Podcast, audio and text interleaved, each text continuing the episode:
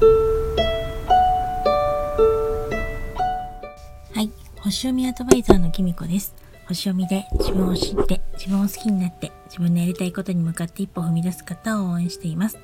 このチャンネルでは星読みのことや私の日々の気づきなどをお話ししています。私が今日お話ししたいことはあの今日の,、はい、あのスタイフの中でのでちょっとあのすごくいいなと思った言葉があってそれはですねあのチャンネル名が「聞く暦」っていうチャンネルの西俊久先生がですねあの毎朝7時に頃にライブ配信されてるんですけどその中でね聞いたことなんですけどあのもう年だっていうふうによく人は言うけれどカテゴリーとか、まあ、環境によって自分の立場が変わったりするとあの自分が一番上に年上になったり年下になったりするものだからもう年だっていうことはないんだよっていうお話だったんですね。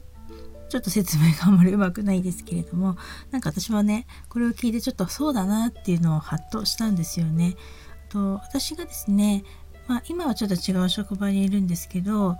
今から10年ぐらい前にあの勤めた会社はですねあの私がですね40代だったんですけれどもそのもう入ってる先輩たちはですねもう60代ぐらいだったのであの一番私が若かったんですよね。でも入った当時はですねあのまあずっと長らく専業主婦とかをやっていたのであのもう40ににもなったしそろそろ就職ってできるのかなとか仕事覚えられるかなもう年だしって思ってたりとかしたんです。でもいざその職場に行ったらですね私が一番若くてですねなんか何かと若いからとかあの頼りになるわとか褒めてくれたりとかあの可愛がってもらったおかげでですねまあ時には厳しいこともあったんですけどなんかすごく可愛がってもらえて私みたいにもう若いよねって言われても私40代なんですけどっていつも思ってたんですよね。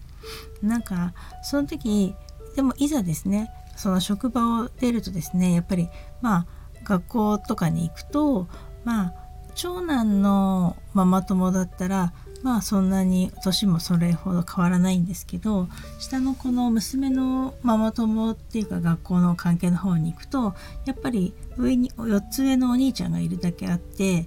まあママ友の中では年上の方に入ったりとかすることもあったりとかしてなんか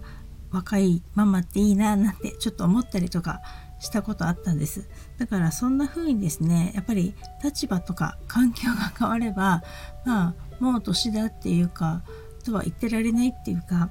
うん、その環境下においてなんか一番年上になったり年下になったりとかまあ真ん中ぐらいになったりとかそういうことってあるんだなってだから別にもう年だからって諦めることもないしなんか自分でこの例えばまあ私がまあ50代ですけど50代でもう年だから無理って思う人もいれば私思ったりとかしても逆にまだ50代だから大丈夫って思う人もいると思うんですよね。だから自分が本当にやりたいこととか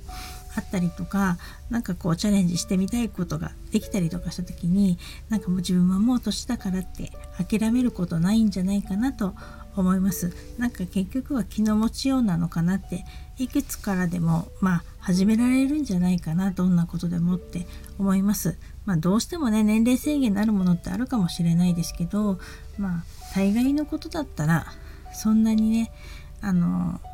気にすることないんじゃないかなって思います。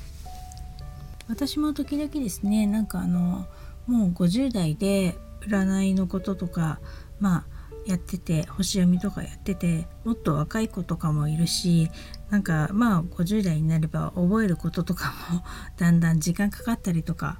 するのですごいこう星読みの知識ってそも膨大だったりするのでもう無理かななんて時々ちょっと思っちゃったりとかなんか今からやってもなってこう気分が落ち込んじゃったりすると思ったりすることあるんですけど逆にですねこう年齢を重ねているからこそのやっぱり経験っていうのも私もねそんな人に誇れるようなすごい経験をしてきたわけじゃないんですけど一応50年以上生きてるっていうあのね経験があるのでなんか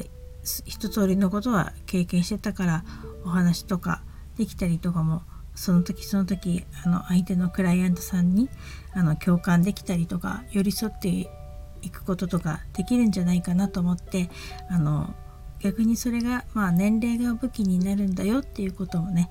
教えていただいたこともあるのでそうやっていきたいなって思っています。だから私はよく、まあ、やりたいことの応援をするために星読みをしているとかあのよく最初の方でね自分を知って自分を好きになって自分のやりたいことに一歩踏み出す方を応援していますって言っていますけれども是非一歩踏み出す時に年齢のせいにして諦めるっていうのはやめてほしいなって思っています。それもしそういうふうに思っているような方がいるんだったらその時自分が背中を押せるようになりたいなって思っていますそれでは今日はこの辺で最後までお聴きいただきありがとうございました。またお会いしましょう。きみこでした。